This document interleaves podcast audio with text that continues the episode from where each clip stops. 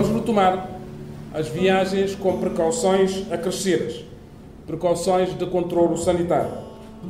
Um conjunto de medidas foram atempadamente adotadas e aprovadas, como o uso obrigatório de máscaras, medição de temperatura, higienização e formulário de vigilância sanitária.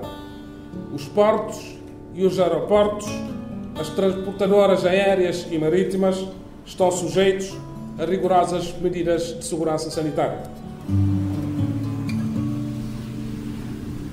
Considerando a evolução das recomendações da Organização da Aviação Civil Internacional, da Associação Internacional dos Transportes Aéreos, da Agência Europeia para a Segurança Aérea e da Organização Marítima Internacional, considerando a situação das ilhas de Santiago e do Sal, atualmente com elevada transmissão comunitária. Considerando esta situação, é introduzida como medida adicional de proteção a exigência de testes rápidos.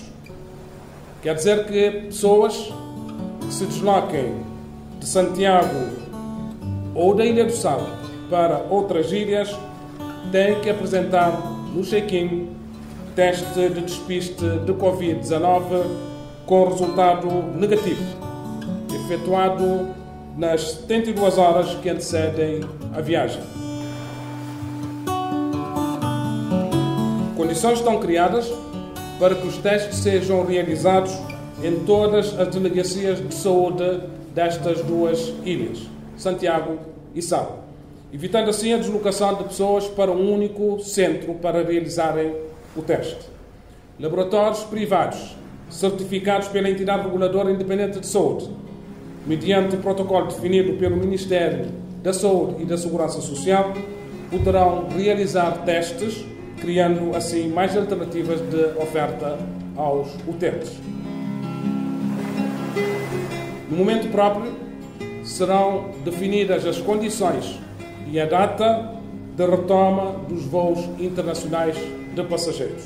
Por agora, o que vai ser retomado, na plenitude, são as ligações aéreas e marítimas interilhas nas condições que eu fiz referência. Mais do que nunca, está na nossa mão e na mão de cada um de nós ganha esse combate à Covid-19. A vida de toda fica mais fácil se menos contágio tiver de transmissão de vírus na seio de comunidades. Mais difícil fica a situação de saúde, mais difícil a situação de emprego, mais difícil a situação de rendimento, mais difícil a situação de retorno à escola, mais difícil a situação de vida social se ritmo de transmissão de contágio continua com tendência que está a ser registrado hoje na ilha de Santiago e na ilha do Sal. Só tem uma maneira e uma forma, e uma forma de ganhar esse combate, que é toda alguém colabora. Usa máscara, evita ajuntamento de pessoas, lava mãos, que coloca nada à frente de vida e de saúde.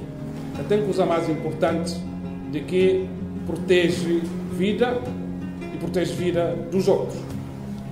É preciso que não assume de facto esse combate de, com um sentido acrescido de responsabilidade. Acrescido de responsabilidade quer dizer que é cada um que dá conta relativamente a esse processo. Que tem alguém mais forte do que outros no combate à Covid.